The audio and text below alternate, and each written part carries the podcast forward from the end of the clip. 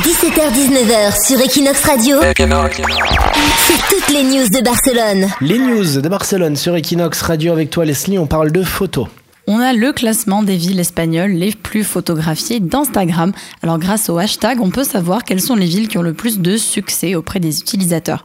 Pour la Catalogne, il y a Tarragone qui se situe en 19e place.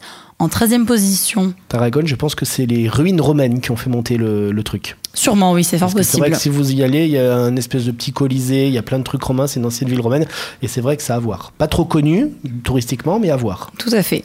En 13e position, on retrouve une autre ville catalane, Gérone. En 11e place, San Sebastian, situé au Pays Basque. Ensuite, c'est Bilbao qui est 10e. Alicante en 8e place, suivi de Palma de Mallorca dans les Baléares en 7e place. Puis ce sont les villes andalouses qui séduisent avec Grenade en 6e position, Malaga en 5e et Séville 4e. Sur le podium, on retrouve Valence en 3e place, Madrid en 2e et en première Barcelone. Alors, qu'est-ce qui a fait monter dans chaque ville euh, le, le classement, en fait, parce qu'on a des petits détails. Pour oui, en fait, ce sont certains monuments ou lieux qui font euh, monter euh, les villes dans le classement.